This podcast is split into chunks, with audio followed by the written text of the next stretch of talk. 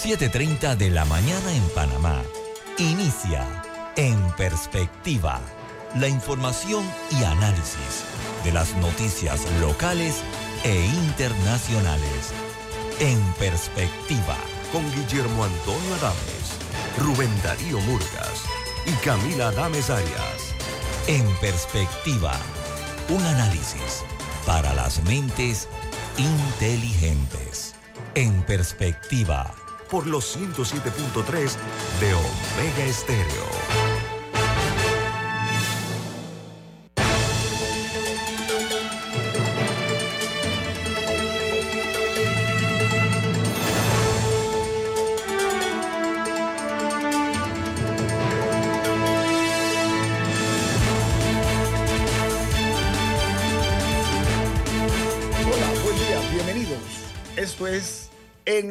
Perspectiva, un programa para la gente inteligente como usted. Hoy es 28 de noviembre del año 2023, una fecha trascendental para la historia de nuestra República, independencia de Panamá, del control de lo que era el dominio colonial de España sobre nuestra patria.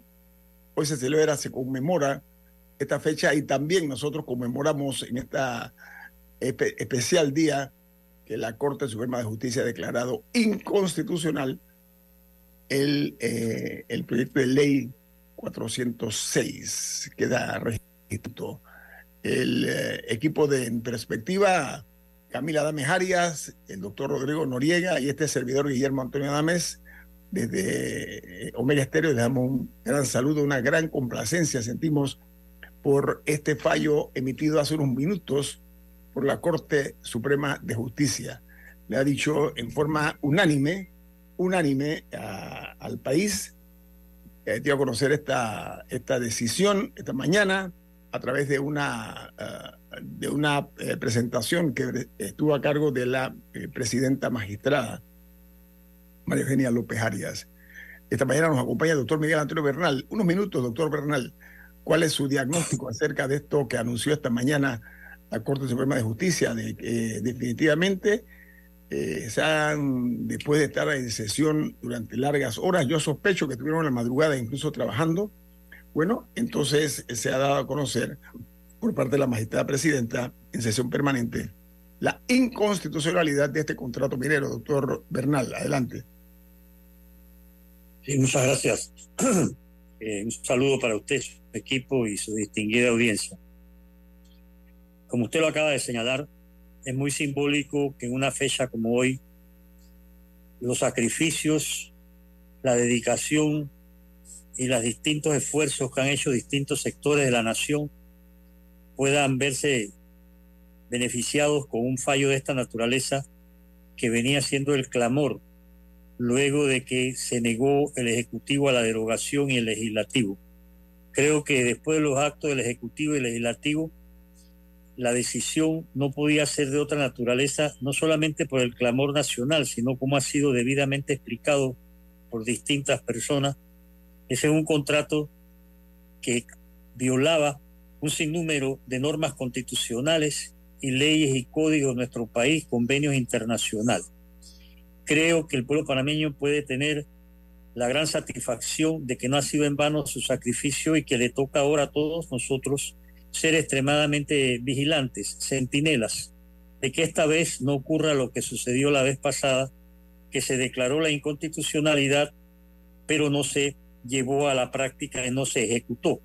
En ese sentido, yo creo que es muy importante que la ciudadanía que durante más de 38 días ha estado realizando todo tipo de esfuerzos de distintas maneras.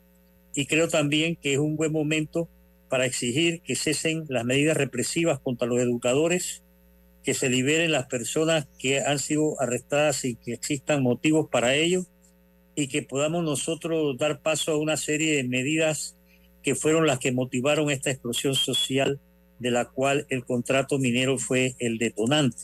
Me refiero fundamentalmente a una serie de situaciones sociales y económicas que nosotros tenemos que ver cómo vamos solucionando la eliminación de prebendas y privilegios. Y sería muy sano para este país, en mi opinión, Guillermo Adames, que los señores del gabinete responsables de toda esta zozobra que hemos vivido al haber firmado el contrato y lo enviado a la Asamblea, deberían en pleno presentar su renuncia para ver si empezamos nosotros a aerear un poco el ambiente existente y hacer las cosas que nos corresponde para que este país salga adelante. Yo creo que no hay que tener temor, Guillermo Adame, a ningún tipo de amenaza, represalia o chantaje de parte de la minera.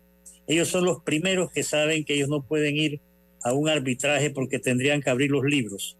Y al abrir los libros saldrían cosas horrorosas que afectarían a todos sus accionistas porque las leyes de Canadá y de Estados Unidos son mucho más severas que las nuestras. En ese sentido, creo que hoy, día de la independencia de España, ojalá que sea el inicio de una independencia real y efectiva y que el poder ciudadano se empodere como debe ser.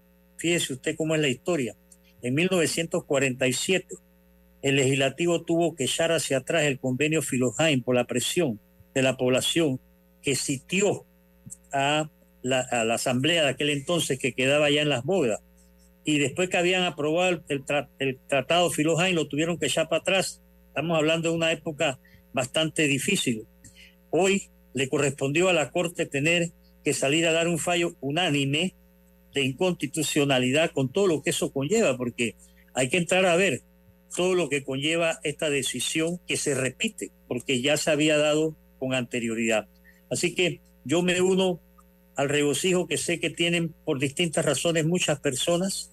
Creo que ha quedado evidenciado que toda una serie de falacias que se decían sobre las protestas ya ven pues que ha tenido el resultado que ha llevado no solamente al acto de vigilia que durante los últimos días se ha dado en, las, en los locales de la Corte Suprema, sino que creo que debe abrirnos para nosotros una, un refrescante optimismo y la ardiente esperanza de que podamos empezar a corregir muchísimas cosas, porque no es solamente el contrato minero que ha producido estas situaciones. Felicitaciones a los jóvenes por sus iniciativas, a los educadores, a nuestros aborígenes, a todos los que levantaron su voz y a usted, don Guillermo Adame, que hay que reconocerle también que ha sido uno de los poquísimos, poquísimos eh, radiodifusores que ha mantenido una línea en este tema invariable y que ha permitido que se expresen en sus medios distintas voces. Gracias, doctor Bernal. Eh, me permite un segundo, doctor Rodrigo Noriega. Este es un momento histórico. Este es un gran momento para la patria es un acto de reivindicación. Es un momento que quedará registrado en una fecha tan especial como lo es hoy 28 de noviembre del año 2023. La presidenta de la Corte Suprema de Justicia fue muy explícita, en forma muy sucinta, declaró a la faz del país que los integrantes del Pleno de la Corte Suprema de Justicia habían decidido por unanimidad declarar inconstitucional toda la ley 406 de octubre de 2023. Ahora, eso significa, conforme dijo la presidenta de la Corte, que la ley queda expulsada del sistema normativo que rige el país. Su interpretación como doctor en Derecho, al igual que nuestro invitado, doctor Bernal, esa expresión deja alguna huella por, por pisar, deja algún eh, resquicio, algún, alguna salida, algún escape, o aquí podemos decir que esto ya se consumó, eh, doctor Noriega. Don Guillermo, doña Camila, profesor, Miguel Antonio Bernal, fue mi profesor de ciencias políticas, mi primer profesor de Derecho Hombre, Qué bueno. Y ha sido modelo para mí toda la vida, así que esto es un enorme privilegio estar compartiendo con él nuevamente. Eh, él fue muy generoso de, de concedernos a, mi esposa y a mí el programa Alternativa algunos, algunos domingos, algunos viernes y para presentar algunos puntos de vista ambientales. Desde por allá, 2013, 2014, venimos hablando de este tema. Eh, yo creo que primero tenemos que destacar varias cosas. Eh, el Estado de Derecho funcionó. Funcionó nuevamente en el tema minero, como funcionó en diciembre del 17, en junio del 21 y pues nuevamente en el día de hoy. Hace 202 años, los panameños y panameñas sacamos de este país una potencia extranjera que solo quería aprovechar nuestros recursos naturales y quería esclavizar a esta población. Y básicamente hoy la Corte Suprema de Justicia ha vuelto a repetir la hazaña. Segundo, el cuerpo político panameño, y esto es un mensaje para la clase política panameña, tiene que entender que el camino de estas concesiones generosas, llámese Panamá Ports, llámese Minera Panamá o llámese como se llame, eh, eso destruye el país, destruye la fibra económica del país, destruye la fibra moral del país y le roba oportunidades al país.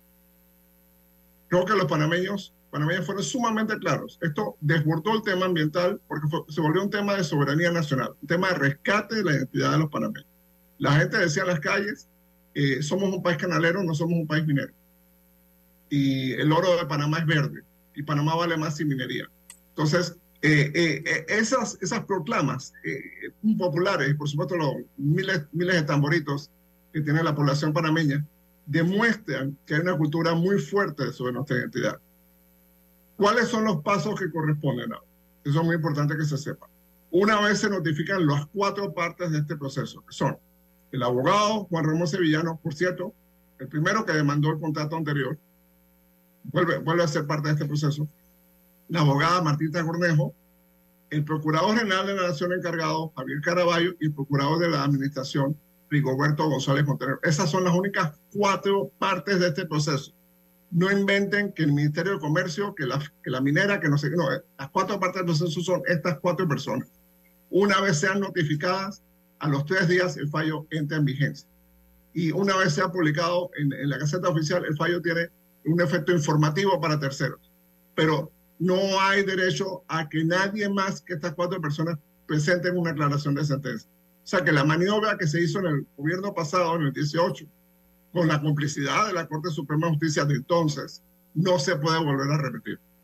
Eso es algo que los panameños y panameñas vamos a estar muy conscientes de ese tema. Segundo, ¿vamos a ir a un arbitraje? Sí, vamos a ir a un arbitraje.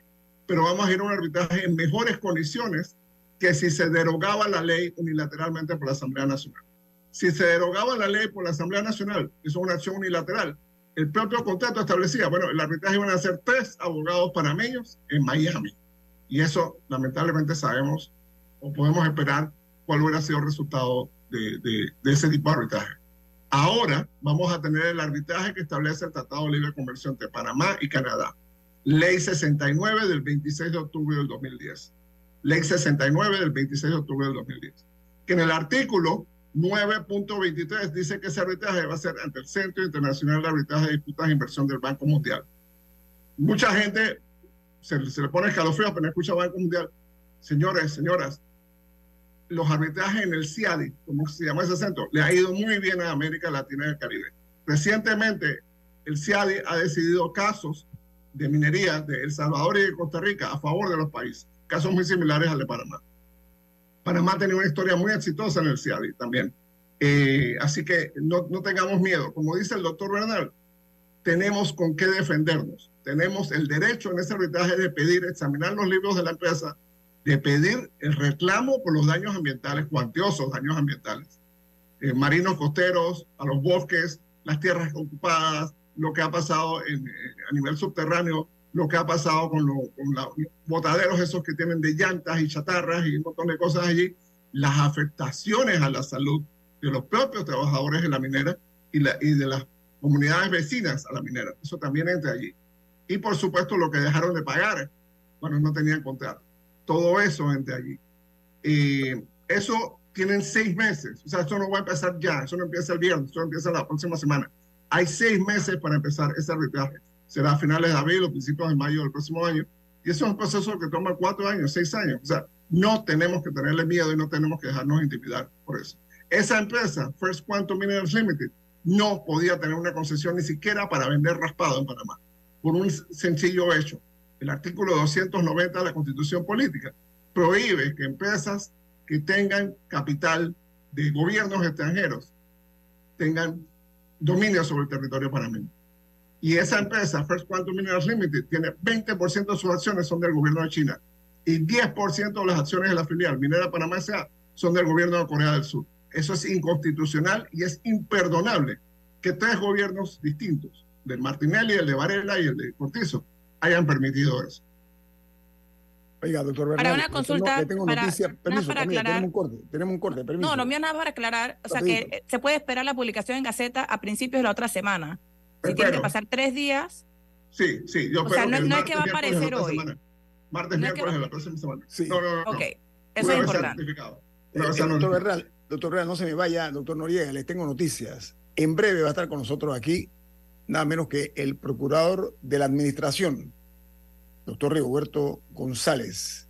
Va a estar platicando con el doctor Noriega aquí y con este servidor y Camila Dames Arias sobre esta gran noticia que hoy, además de celebrar, como decimos, un momento de nuestra ruptura de las cadenas con España, hoy nos hemos quitado este enclave extranjero que había aquí en Panamá, que doctor Noriega, usted omitió involuntariamente y doctor Bernal estuvieron tres años sin pagarle impuestos a la República de Panamá. Ominoso, vergonzoso, lamentable, inaceptable, pero fue así. Vamos al corte comercial. Esto es En Perspectiva, un programa para la gente inteligente como usted.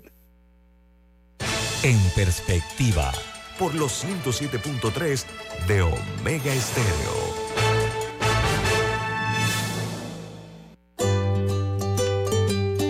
En la vida hay momentos en que todos vamos a necesitar de un apoyo adicional. Para cualquier situación, hay formas de hacer más cómodo y placentero nuestro diario vivir.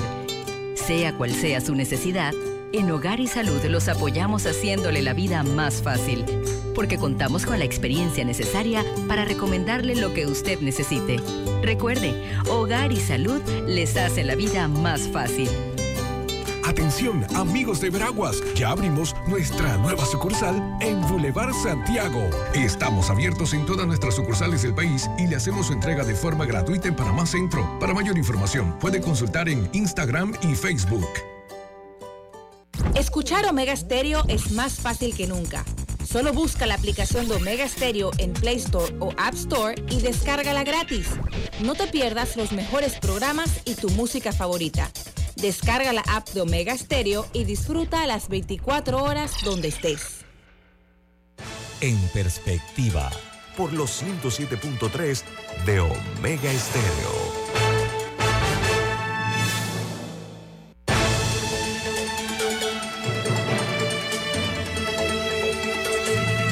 Mientras se, conecta el Procurador General de la Administración, el doctor Roberto González, y vamos a seguir platicando con nuestro invitado, el doctor Miguel Antonio Bernal, y nuestro equipo, el doctor eh, Rodrigo Noriega, este servidor Guillermo Antonio Dames. Camila, adelante. Sí, creo que ya existiendo un fallo, la pregunta de la, mayoría de la gente, y me incluyo en, ese, en esa mayoría, es ¿y ahora qué? O sea, ¿Cuál es el, el procedimiento, por ejemplo, por parte del gobierno? Porque ya sabemos los tiempos judiciales de la publicación en Gaceta, etcétera, pero ¿qué corresponde ahora por parte del, del gobierno central. Cuando el gobierno... la sentencia. Por favor, sí. El, doctor Bernal, por favor, que lo explique. Ajá, pero, pero eso qué implica, nada para, o sea, como un, Ilustrar, breve resumen. Sí. Doctor Bernal. Sí, como no. Eh, corresponde inmediatamente al órgano ejecutivo por exposición de la normativa ejecutar la sentencia dictada por la Corte Suprema apenas esta salga en Gaceta Oficial. Eso conllevará entonces la necesidad de establecer un equipo que debe entrar inmediatamente a establecer las pautas para el cierre de operaciones que debe, en mi opinión, ser inmediato. Porque una cosa es el cierre de operaciones, otra cosa es reclamar, como muy bien lo señaló Rodrigo Noriega, todos los dineros que se le deben a este país en impuestos por un lado y por todos los daños causados. En tercer lugar, corresponde también establecer los parámetros porque recordemos nosotros que aquí existe una ley 47 que mantiene viva 15 concesiones mineras todavía y eso todavía sigue siendo una espada de Damocles sobre la voluntad ciudadana de que no queremos un país minero, sino un país verde. Entonces también hay que tomar en cuenta que eh, hacerle frente entre todos a las veleidades que sin duda se generarán por ahí de algunos que sostienen que no importa que la ley sea inconstitucional porque el contrato sigue vigente. Esa es una teoría, francamente, que yo no sé, traída por los cabellos, dañina, perjudicial y antipatriótica, porque el contrato cae con la inconstitucionalidad de la ley, porque lo accesorio debe seguir la suerte de lo principal. Eso ya ocurrió con anterioridad aquí en Panamá, cuando se interpuso la inconstitucionalidad de la Autoridad General de Ingresos y que querían dejar vivo el contrato que tenían con cobranza del mismo para que siguiera haciendo las travesuras que hizo tuvo que caerse. Entonces, yo sí creo que, eh, por eso le decía que a mí me parece que no podemos, esa es mi opinión, permitir o aceptar que quienes negociaron este contrato, es decir, los actuales ministros, sean los que vayan ahora a decidir cómo se va a ejecutar esta sentencia, porque ellos ya no, eh, no tienen la imparcialidad que se requiere en este caso. En, en, materia legal, la imparcialidad del juez es vital, pero también de quien va a ejecutar la sentencia. Ellos no están capacitados para esto, ni están capacitados tampoco ninguna de las firmas de abogados que salieron a decir que la minera podía quedarse, debería participar en ninguna actividad de recuperación de los dineros o el arbitraje. Aquí hay gente muy preparada que pueden asumir ese papel, pero eso va a requerir del gobierno una capacidad que dudo que la tenga. Oiga, doctor Bernal, con su permiso, nos honra y mucho que está con nosotros esta mañana el procurador de la administración, el doctor Rigoberto González. Primero, doctor González, quiero reconocer que usted hoy yo le digo a la paz del país que usted se definió en el momento en que estábamos todos en vilo, todos estábamos en vilo, porque había una división entre los que estaban a favor y los que estaban en contra, lo cual espero que se sane. Llegó el momento de la sanación, llegó el momento de zanjar diferencias, pero usted, doctor González, procurador, yo quiero reconocerle y no le reconozco mérito al que no los tiene, ¿eh? que usted en un momento de oscuridad, usted se definió un fallo donde usted dijo como procurador de la administración. Una opinión, una opinión. Una opinión que era inconstitucional el fallo hoy ratificado por la Corte Suprema de Justicia. Con ese reconocimiento merecido, doctor González, me gustaría escuchar su opinión acerca de lo ocurrido, si es amable. ¿Y qué, qué, sigue después de esto? Eh, ponga el, micrófono, doctor González, por favor, el micrófono. No, no, no se escucha, procurador. Adelante. No. todavía no lo escucho. Es que está, está, está con el micrófono en mute. Ya, ya, ahora, sí. Adelante, procurador. Sí, cómo no. En primer, en primer lugar, eh, hoy es un día histórico, definitivamente que lo es. Hoy la Corte Suprema nos ha dado una lección para aquellos que no creían que la Corte iba a fallar como falló, porque hubo quienes plantearon la posibilidad que la Corte estaba yo lo tengo que decir hoy en este momento, había una componenda, hubo quienes lo dijeron, eh, de mi persona, cuando di la opinión al presidente, que dije algo correcto y se dijo que había una componenda conmigo, la Corte, para que la Corte dijera que eso no violaba la Constitución. Primero tengo que expresarlo por, por el golpe que eso significó y en el momento en que nos encontramos. Pero ahí está el resultado un fallo histórico. Y además lo importante, como dijo la magistrada presidenta, de manera unánime, los nueve magistrados, y eso le da mucho más fuerza, le da legitimidad, más allá del resultado de lo que significa un fallo como este. Y a partir de ahora, lo digo aquí, eh, es la primera vez que lo, lo hago saber en un medio, me acaba de llamar el secretario general de la Corte para notificarme hoy mismo, así que yo termino aquí y me arreglo y voy para la oficina a notificarme, como debe ser en un caso como este. Yo no voy a esperar mañana, día porque si ya la Corte me dijo que están en la posibilidad y en la capacidad de notificarme hoy, voy a notificarme. Termino aquí y en 10 minutos estoy saliendo para la oficina. Y a partir de ahí la notificación de mi persona, viene la notificación del licenciado Sevillano, que fue el que presentó la demanda. Y ellos lo han explicado, yo no voy a decir algo que ya nos ha dicho, una vez nos notifican, comienza a correr los términos para que el fallo quede ejecutoriado. Y soy del criterio, soy de la opinión, siempre lo he dicho, que independientemente que se diga en la Constitución que el fallo tiene que ser eh, eh, publicado en la Gaceta, el fallo tan pronto queda ejecutoriado ya hay fallo. La publicidad tiene su importancia, pero desde el momento, es un término procesal, una vez queda ejecutoriado no queda más que cumplirlo. Y como dijo el Bernal, que lo estaba escuchando, a partir de ahí viene un papel importante en los que tienen que hacer cumplir el fallo. La Corte también va a estar al tanto que el fallo se cumpla. Y ahí es donde viene la parte del compromiso que tiene que asumir el Ejecutivo en que en un tiempo relativamente corto se cumpla el fallo que se acaba de emitir en el día de hoy. Y de eso vamos a estar al tanto todos. También recordemos que nosotros, la Procuraduría de la administración, cuando se supo que el fallo anterior no estaba publicado en Gaceta, tengo que reconocerlo, Néstor Cedeño presentó una queja, nosotros hicimos los trámites y en efecto se pudo comprobar que no se había publicado y finalmente la magistrada presidenta, la actual magistrada presidenta de la Corte, cuando se supo que eso en efecto no se había publicado, inmediatamente giró las instrucciones para que eso se publicara. Y eso es lo que eh, procede de acuerdo a lo que me acaba de preguntar, Guillermo Antonio. Oiga, procurador, yo sé que usted es un hombre, usted habla con sus fallos, usted no es hombre de dar entrevistas. Yo me siento muy honrado y estoy seguro que el doctor Noriega y Camila Dame, que son parte de mi equipo, nos sentimos halagados. Pero un minuto más, Camila, adelante. Sí, no, algo que también reconocimos en este programa fue cuando usted se dirigió directamente a los docentes, acudió a una de las protestas para explicar la opinión que usted había presentado ¿Cómo, ¿Cómo cree que esta situación va a cambiar la relación o debe cambiar la relación entre el Estado y la gente? Porque usted, o sea, usted fue una aguja, un pajar. No habíamos visto, o sea, muy poco se había visto ese, ese tipo. Quería escuchar una reflexión por parte suya de lo que significa esta situación que hemos vivido y el nuevo fallo con la relación entre el Estado y la gente. Sí, bueno, eh, primero comienzo con aquel momento, ¿no? Lo hice por mi responsabilidad y además son los educadores de este país.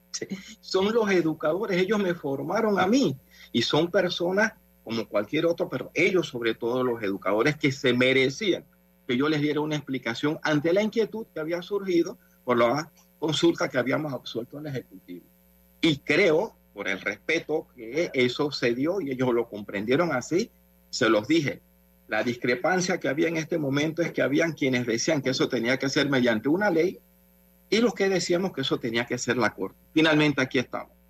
¿Qué es lo que debe ocurrir aquí? Aquí no es el momento ya de la confrontación. ¿Sí? Aquí es el momento de que busquemos las vías, los mecanismos para que una vez emitido el fallo no nos sintamos nadie ganador y nadie perdedor. Aquí ganó el país. ¿Sí? Y que por lo tanto, ya ahí yo lo he estado escuchando a través de ustedes y los otros medios que hay grupos que han dicho que una vez se pronunció la Corte y declaró esto inconstitucional, lo más probable es que comiencen a levantar los cierres. No es que no sigan protestando, esa no es la idea, ¿sí? porque el derecho a protestar siempre va a estar allí, sino que buscamos la vía, y no me gusta utilizar este término de volver a la normalidad, porque a veces no sé qué queremos decir con volver a la normalidad, sino que simplemente busquemos las vías para que nos mantengamos en la expectativa, lo acabo de decir, que el fallo se cumpla y que también no es el momento de las confrontaciones. Y cuando digo que no es el momento de las confrontaciones, me estoy refiriendo a aquellas medidas que se pretenden adoptar con los maestros y los educadores por haber ejercido un derecho, el derecho a huelga. ¿sí? Eso hay que, primero hay que comenzarlo así. Y por lo tanto, eh, que se busca la manera, la forma de que una vez que la Corte se pronunció, resolver todas las posibles diferencias que quedan a partir de allí. Y ahora Panamá también necesita unirse para enfrentar los, a los arbitrajes y cualquier conflicto legal que, que siga. Y usted siendo el abogado del Estado, ¿cómo lo ve? Pero mira, es que es muy bien tu pregunta y tu inquietud. Es que cuando usted lee el contrato, allí mismo hay una cláusula, creo que la cláusula 46, arriba de equivocarme, que las mismas partes, el Estado y la misma minera están reconociendo que cualquier debate que se dé con respecto a ese contrato no implica que no se está reconociendo la jurisdicción constitucional panameña, lo que significa que ellos saben, una vez firmado eso, en esa cláusula, que una posibilidad que siempre quedaba abierta era que la Corte se pronunciara. Y cuando la Corte ya se pronunció, eso le da aval y le da defensa al Estado frente a cualquier arbitraje. ¿Sí? Lo dice la misma, el mismo contrato. Eso no lo estoy inventando yo, lo pusimos en el alegato que hicimos llegar a la, a la Corte la semana pasada. El mismo contrato le da las herramientas al Estado panameño para hacerle frente al posible arbitraje. Pero digo más, a mí me parece indignante cuando se maneja el tema del posible arbitraje que nosotros por adelantado nos desarmemos. Nosotros no nos podemos desarmar. Ahí ha habido, sé que a Panamá no le ha ido bien en los temas de arbitraje, pero en este caso el Estado panameño tiene todos los elementos, comenzando con el mismo contrato tal y como lo habían pactado, que de ir esto a un arbitraje tenga mucho más ventaja el Estado panameño. Doctor Roberto González, procurador de la Administración. Ese es el tema aquí, porque se vendió, y me disculpe el término un poquito coloquial, una película de terror. Habíamos perdido la pelea antes de subir al ring. Atención. Así es, así es. Y eso es, eso es indigno, a mi juicio. Eso es indigno porque no, no, existiríamos como país. Diga, doctor Rodrigo. Yo quería aprovechar que está el procurador que tiene que irse para hacer un reconocimiento público del procurador Rigoberto González. Él ha sido un procurador de la luz porque le advirtió al gobierno nacional, cuando se estaba dando la negociación, de, les explicó lo que implicaba el fallo anterior y segundo, les advirtió durante el proceso de consulta, esto no cumple con la consulta, con los estándares mínimos de consulta, que, que es, me asumo que es una de las causales de la, de la, de la inconstitucionalidad de la ley. Eh, así que eh, el procurador ha cumplido a cabalidad y mucho más allá de lo que llama sus funciones constitucionales y legales en defensa de los intereses de los panameños. Eso se lo tenemos que reconocer al procurador Rigoberto González. Yo, doctor, le sumo yo a esa opinión al, doctor Rigoberto González. La verdad que me siento muy orgulloso, doctor. Adelante, diga. Gracias, gracias Rodrigo y gracias que me todo, pero voy a decir aquí lo que tengo que decir. Yo tengo como referente, aquí está el doctor Miguel Antonio Bernal. Él, cuando estuvimos en la universidad, nos inculcó esos principios y nosotros mm. cuando ocupamos este cargo público, uno tiene que tener presente todos esos escenarios, ¿sí? ¿Quiénes nos formaron? ¿Con qué propósito nosotros asumimos cargo? Y siempre tener por delante los principios que nos indican a nosotros que si uno ocupa un cargo público, tú estás gestionando para los demás. Y el interés general aquí indicaba que si había una inconstitucionalidad, inconstitucional tenía que declararse, que es lo que acaba de ocurrir en el día de hoy doctor Roberto González, como procurador de la administración, usted es un hombre muy modesto, ¿eh? porque sabe que a veces cuando se estaba en posiciones de, ese nivel, a esas alturas, 40 mil pies de altura, la falta de oxígeno enturbia un poco la mente, ¿no? Sí, Usted hoy ha tenido un gesto, para mi gusto, importante, que es reconocerle al doctor Miguel Antonio Bernal, nuestro otro invitado esta mañana, lo que él hizo en favor suyo como en su preparación como profesional del derecho, que también lo hizo antes el doctor Rodrigo Noriega. Me siento muy orgulloso de ser amigo del doctor Bernal también, que ha sido un patriota a toda prueba. A carta cabal. Aquí lo que usted dijo, ahí no debe haber ganadores ni, ganadores ni perdedores. Yo estoy de acuerdo, aquí hay que pasar esa página ominosa, ignominiosa y trabajar en este país. ¿Saben qué? Enfrentar nuestra realidad ahora que nos corresponde como panameños dignos a todos. Doctor Roberto González, procurador de la Administración. Un honor tenerlo aquí. Que tenga buen día. sí, gracias y mi respeto. Voy a cumplir con la notificación. Hasta luego. Gracias, procurador. Bueno, una entrevista. Muchas gracias, procurador. ¿Cómo? Una, una, buen día. Amigos, viene un corte comercial. Esto es En Perspectiva, un programa para la gente inteligente como usted. En Perspectiva por los 107.3 de Omega Estéreo. El Gobierno Nacional, a través del MOP, informa que continúan los avances a muy buen ritmo en la ampliación a seis carriles del viaducto La Chorrera, un proyecto que mejorará la vida de más de dos millones de panameños que utilizan la vía interamericana diariamente, trayendo beneficios económicos y turísticos a la región de Panamá Oeste. Además, sumando arriba de 250 plazas de empleo.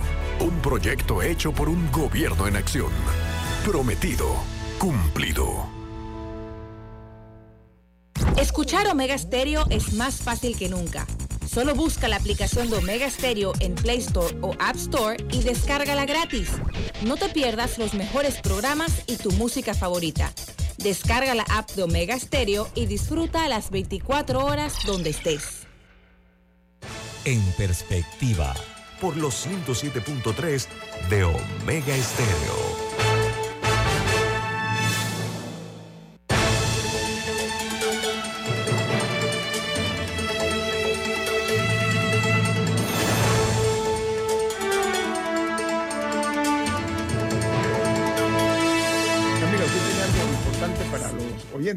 En Perspectiva. Esta Navidad demuestra tu aprecio a tus colaboradores con regalos excepcionales. En el machetazo ofrecemos canastas navideñas a medida y tarjetas de regalo para hacer que la temporada festiva sea aún más especial. Contáctanos hoy en pedidos arroba machetazo.com o al 69984573 y descubre cómo hacer feliz a tu equipo en estas fiestas. A ver, eh, eh, decía en eh, fuera del aire en radio abierta y lo dije, se, se, escuchó para los que nos están sintonizando por, por las redes sociales. Qué, qué, lindo es esto de, del doctor Rigoberto Todavía se puede decir algo. Sí, déjeme nada más, permítame, porque me siento muy, muy, muy bien, me siento muy bien, confieso, no me gusta hablar en primera persona.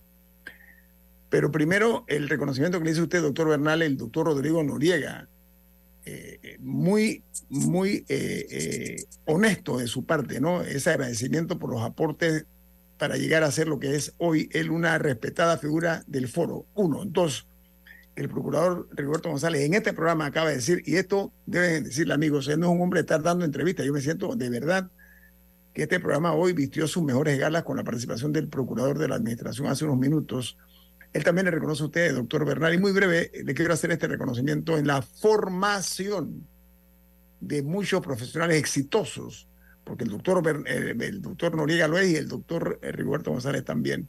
Así que, doctor Bernal, me sumo a esa, a esa eh, gran satisfacción que he sentido. Adelante, doctor Bernal. Muchas gracias, Guillermo Adame, por sus palabras, pero mi agradecimiento también para Rodrigo Noriega y para Rigoberto quienes nos hemos dedicado la vida a educar peleando, como usted bien lo ha dicho, fajándonos, nos sentimos muy orgullosos de que los estudiantes que hemos tenido nos emulen, nos superen y que lleven adelante lo aprendido, que ya es de ellos.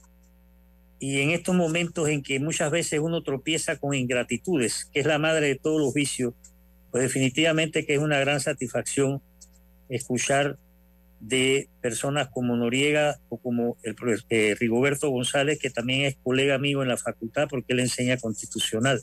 Mm. Entonces, cuando uno escucha esto, uno se reafirma en que la labor de educar es permanente.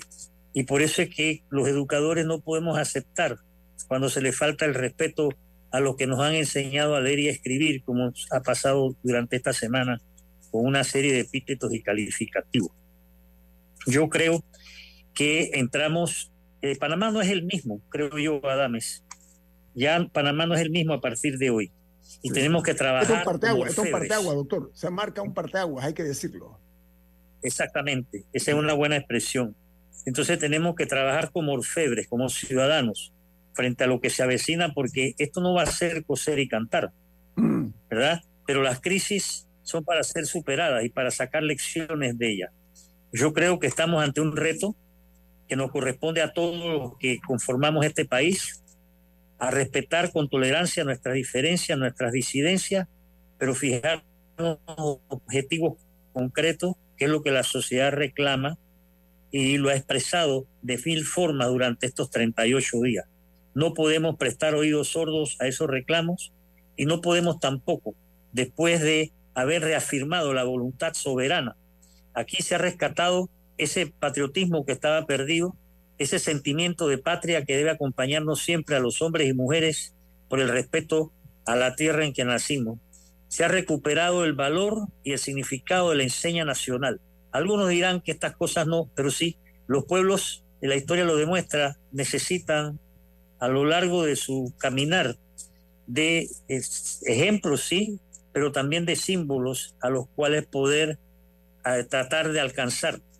Creo que el pueblo panameño se merece las felicitaciones propias porque esto ha sido el resultado de una labor colectiva que se ha desarrollado de punta a punta del país con sus altas y bajas, con sus este, insólitas exabruptos, pero también con una decisión muy importante que es la que nos debe servir Adames y Noriega y, y Camila para ver cómo hacemos con Panamá para ver cómo podemos rescatar esa dignidad que hasta ahora venía siendo eh, arbitrariamente pisoteada.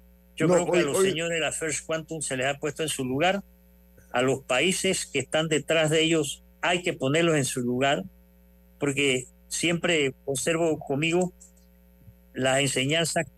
Sí. Sí, a, ver, eh, doctor Noriega, Hace 15 horas exactamente yo escribí un Twitter que, dice, que dijo así, lo cito, utilizar catastrofismo. Me estoy refiriendo que esto coincide con lo que dijo hace un minuto aquí en este programa el, el procurador de la administración, utilizar el catastrofismo como arma para provocar miedo ciudadanos y declaran inconstitucional la ley 406, se desvanece si el Estado contrata abogados éticos que defiendan a Panamá, como lo hizo la ACP cuando ganó el arbitraje internacional a los contratistas de la ampliación del canal. Doctor Noriega, es el momento ahora de calzarnos los guantes. Yo decía que el doctor Bernal es un fajador en, materia de boxeo. Hay que buscar fajadores, hay que buscar buenos abogados que defiendan los intereses de Panamá y estoy seguro, doctor Bernal, de que vamos a salir airosos. Usted también está muy optimista, doctor, en este paso que hay que dar ahora, ¿no? Su opinión. Por supuesto que sí. Y Panamá históricamente ha tenido buenos abogados y abogadas para esto. Y además tenemos que contratar una firma internacional de auditoría ambiental que vaya a ver qué pasó ahí y una firma internacional de auditoría financiera que vaya a ver, como dijo el doctor Bernal, vaya a ver los libros de la mina. ¿Por qué? Porque la mina, los minerales que sacaba de la mina, se los vendía a una subsidiaria de ella en Suiza. O sea, de pitcher a catcher. No había forma de que el Estado panameño supiera si ese era el mejor precio, si eso correspondía con el valor de los metales en los mercados internacionales, nada, nada de eso. Ella le vendía a una subsidiaria en Suiza al precio que le daba la gana y ella misma le decía, oye, exporté 100 toneladas de cobre y un gramo de oro. Y el Estado panameño se tenía que contentar con eso. Ahora vamos a saber la verdad de qué pasó allí, cuánto dinero hicieron, a quiénes le pagaron, quiénes son los accionistas minoritarios de, esa empresa, de esas empresas y eh, eh, realmente la capacidad de reclamo del Estado panameño va a depender realmente de lo que se hace a partir de ahora. Ahora tenemos que conformar un equipo más allá de todas las banderías, más allá de todos los partidos políticos, un equipo que sea de unidad nacional, que vaya a defender al país. Pero doctor, doctor, pero que defienda los intereses de Panamá celosamente, doctor. Es totalmente, totalmente, totalmente. No, como, como se dijo al principio, no pueden ser parte de las mismas firmas que nos metieron en este problema y ojo, no puede ser parte de la misma gente del gabinete que en estos problemas. El ministro de ex ministro de Comercio e Industrias, al que el, ex procurador, que el procurador González Montenegro le dirigió correspondencia, el señor Ramón Martínez de la Guardia, es embajador de Panamá en Washington. Y es quien tendría que acompañar el arbitraje, porque el arbitraje va a ser en Washington, es quien tendría que acompañar el arbitraje. Entonces sería un sinsentido que una de las personas responsables de meternos en esto vaya a acompañar el arbitraje para en defensa de los mejores intereses de Panamá. Eso es una ironía, es una, una, una eh, eh, ironía fatal, ¿no? Eh, realmente el, destino nos juega a veces de una forma sorprendente, ¿no? Ahora, el doctor Bernal dijo que llegó el momento, nosotros hemos dicho aquí, doctor Noriega, usted es parte de este programa, hemos dicho que el gobierno debe oxigenarse. Hace tiempo lo dijimos de hacer un ajuste en el gabinete ¿Llegó el momento o no? No, y este, este es el momento, porque al final ellos tienen que seguir hasta julio. Sí, doctor Noriega, a ver, dígame, ¿usted está de acuerdo con lo que dice? Totalmente de acuerdo con Camila. Este es el momento. Yo cambiaría, si no puedo, si, si no puede cambiar a todo el gabinete, cambiemos a la mitad. A la mitad del gabinete que tuvo directa e indirectamente participación en él. Estamos hablando del ministro de Comercio, eh, la ministra de Trabajo, el ministro, eh, incluso el ministro de Ambiente, en fin, cambiar a la gente que tuvo vinculación directa con esto. ¿Por qué? Porque esos fueron los escuderos de la minera. La, la población no va a confiar en eso y yo creo que el gobierno Cortizo debe cumplir sus cinco años. Debe terminar su periodo y el presidente no tiene por qué renunciar. El presidente termine su periodo y que lo termine en buena ley, respetando las instituciones y respetando el Estado de Derecho y dándole a los panameños un buen mensaje. Emma, hablando de mensajes, yo pensaría que él se, se va a dirigir a la nación hoy. Sí, no, pero además. Yo, pensaría, o sea, yo, yo, espero que tengan, que tengan planificado. por lo menos mañana, Camila, por lo menos mañana para que tengan tiempo de ver el fallo, etcétera. no, no, doctor. doctor no, yo, decía por un tema de confianza. Sí. O sea, de un punto de vista de comunicación, no de un punto de vista legal, o, sino de un punto de vista de comunicación. Es el punto. Yo creo que la gente hoy necesita, digo, al único miembro de gabinete que yo he visto es Roger Tejada, y es porque lo agarraron en un evento los bomberos y alguien le puso el micrófono, y, o sea, fue una declaración forzada, por decirlo así. Tengo un corte comercial, tengo que cumplir. Doctor Bernal, doctor Bernal, permítame, en breve se la paso, usted sabe por qué, porque acabamos de hablar lo clave. Ahora viene la comunicación adecuada. Pero sobre todo, lo que dijimos hace mucho tiempo. Hoy, Hay un sonido ahí. Sí, hemos solicitado respetuosamente que se haga un ajuste en el porque lo necesita el gobierno y lo necesita el país. Los que caminaron por el camino de la vergüenza tienen que salir ya. Si no salen, deben renunciar a algo que se llama dignidad. Y demás, esto es En Perspectiva, un programa para la gente inteligente como usted. En Perspectiva, por los 107.3 de Omega Estéreo. Inundado de papeles en su oficina. Gasta mucho tiempo buscando documentos y archivos. En Solutexa digitalizamos los documentos de su empresa y le proporcionamos un software poderoso y fácil de usar para que pueda organizar y encontrar esos documentos escaneados. Llámenos al 209-4997 para un demo sin compromiso. Solutexa, expertos en digitalización y gestión documental. Escuchar Omega Stereo es más fácil que nunca. Solo busca la aplicación de Omega Stereo en Play Store o App Store y descárgala gratis. No te pierdas los mejores programas y tu música favorita. Descarga la app de Omega Stereo y disfruta las 24 horas donde estés. En perspectiva, por los 107.3 de Omega Stereo.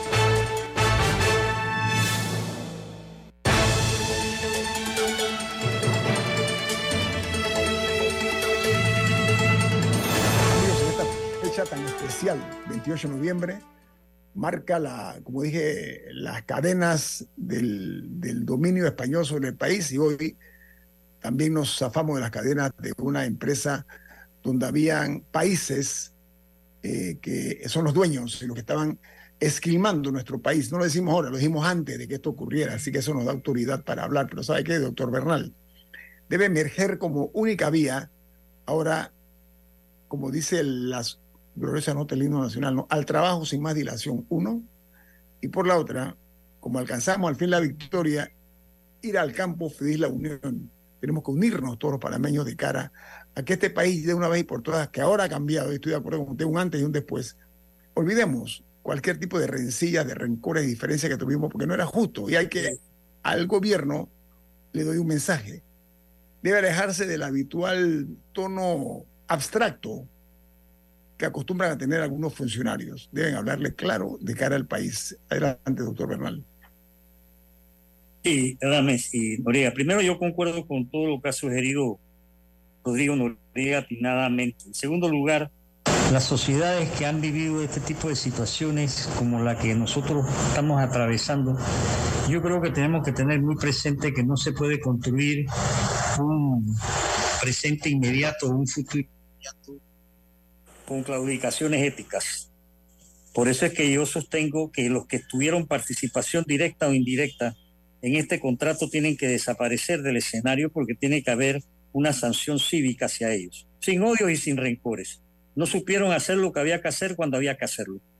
En segundo lugar, yo soy de opinión que le toca a los que se sacrificaron en esto celebrar y que debemos convocar de manera unitaria, con una sola bandera, la enseña patria a una gran marcha en todos los rincones del país el primero de diciembre, que presta la casualidad que es el Día del Educador, el Día de los Maestros, que hoy no pueden llevar el pan a su mesa porque les han cerrado el pago por orden del gobierno.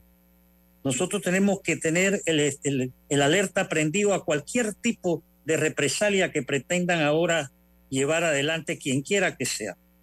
Y a todos aquellos que olvidándose que nosotros, como enseñó don Justo Arsemena, tenemos que ser ante todo panameños y que se pusieron a defender a la minera, como muy bien lo dijo Rodrigo Noriega, cual escuderos, pues que sepan que a partir de hoy ya no pueden pensar que pueden jugar un rol público, ¿verdad? Y que tienen que espiar el error, expiar, tienen que hacer un propósito de enmienda, un dolor de corazón frente a lo que hicieron.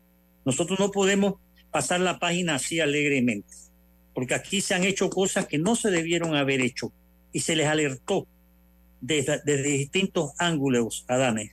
En ese sentido, Yo creo que lo mejor sería celebrar, sí, con una gran marcha nacional en todos los rincones el primero de diciembre. Pacífica, ¿no? Pacífica. Pacífica. Sí, claro, como todos, siempre han sido pacíficos. Con, entusiasmo, pero sin, sin, permitir que se, se, infiltren personas que después vayan a crear como ha pasado. Exacto.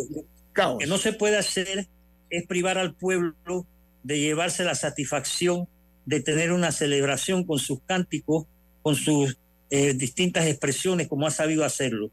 Lo que han metido el, el vandalismo y esa cosa son la excepción y son unos pocos. Una sola bandera. La enseña patria, no más banderas de nada. Y también otra cosita antes de despedirme. Mucho cuidado, porque no se nos olvide que todos los candidatos de partidos a la presidencia están con la minera. Que ahora no vengan a hacer papel de camaleón porque el pueblo ya los caló.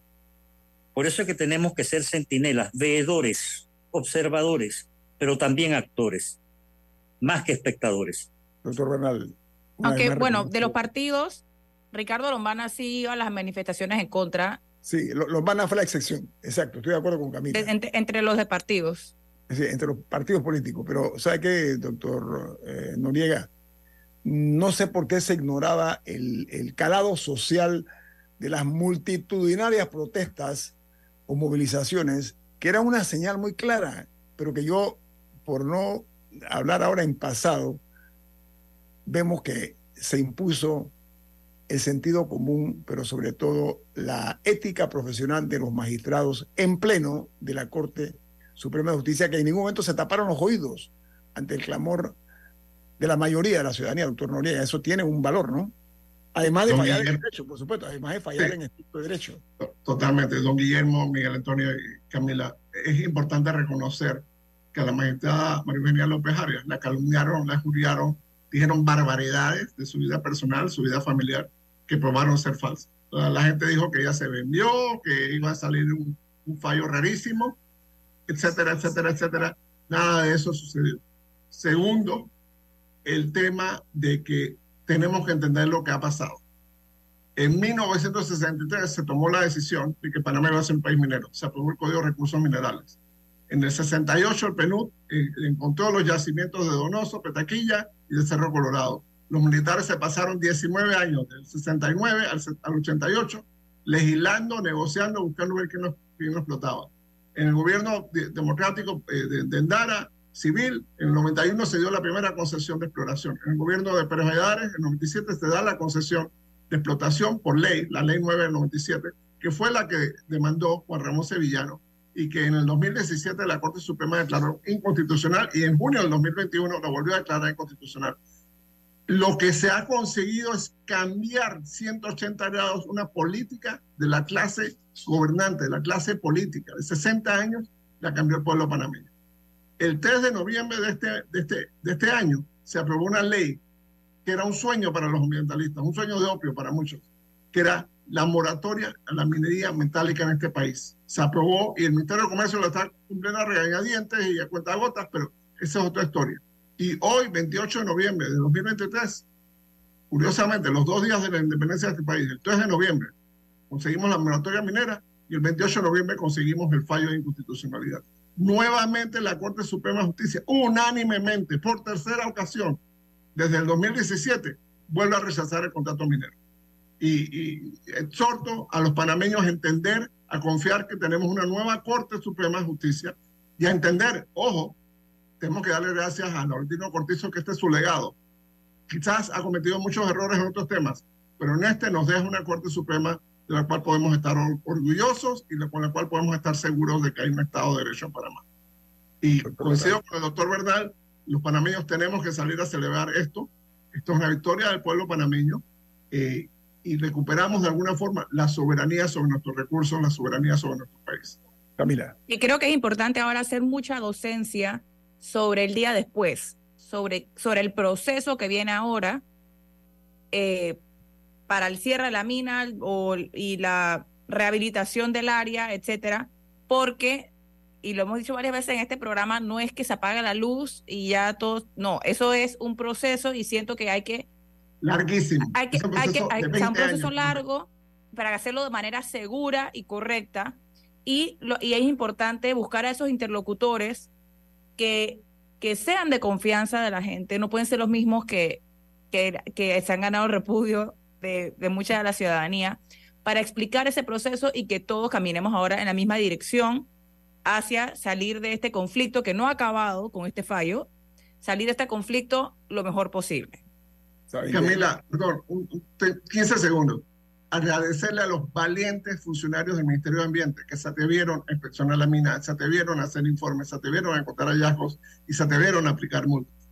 Eh, eh, esos valientes funcionarios que fueron afectados por las decisiones de los políticos eh, demuestran que Panamá tenía capacidad de, de, supervisar, de regular, pero no, no había la voluntad política verdadera de hacerlo.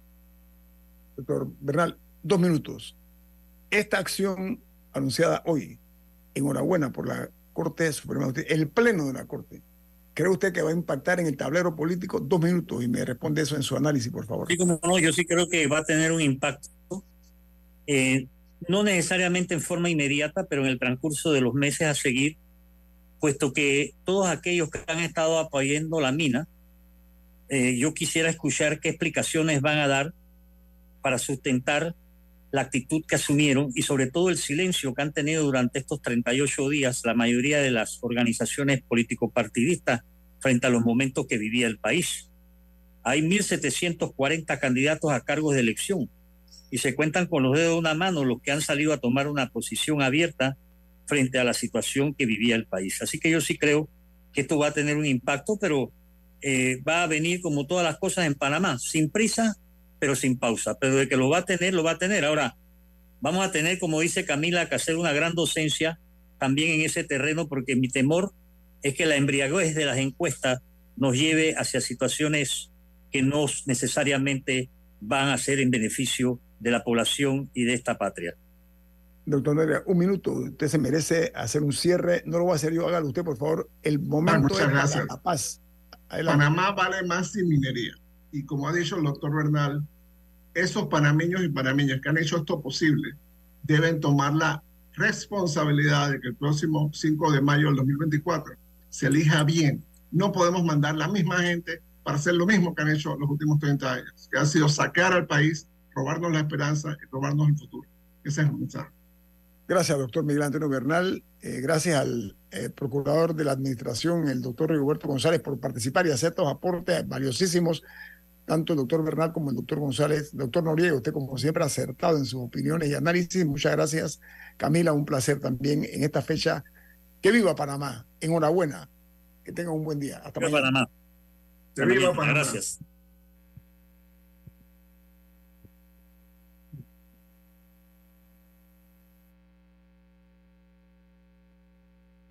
Café Lavazza, un café para gente inteligente y con buen gusto que puedes pedir en restaurantes, cafeterías, sitios de deporte o de entretenimiento. Despide en perspectiva. Pide tu Lavazza y ahora también puedes comprar directo a través de lavazzapanamá.com. Ha finalizado En Perspectiva. Un análisis para las mentes inteligentes por los 107.3 de Omega Estéreo.